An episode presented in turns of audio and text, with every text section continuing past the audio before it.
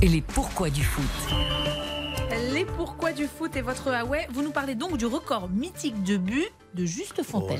Eh oui, 13 buts marqués par Juste Fontaine en 1958 en Suède. Un record particulier car il a fallu 4 pieds pour l'établir. Mais comment ça? Eh ben Parce que la veille de l'entrée de la compétition, lors du tout dernier entraînement, Juste Fontaine abîme une de ses chaussures à crampons. Oui. À l'époque, il n'y a pas de sponsor, Mm. hein, les joueurs viennent avec leur propre paire et celle du buteur des Bleus est inutilisable. Là, c'est la, c'est la grosse galère. Alors comment il a fait? Eh bien, les Bleus avaient certainement une bonne étoile, alors pas encore sur le maillot, mais au-dessus de leur tête.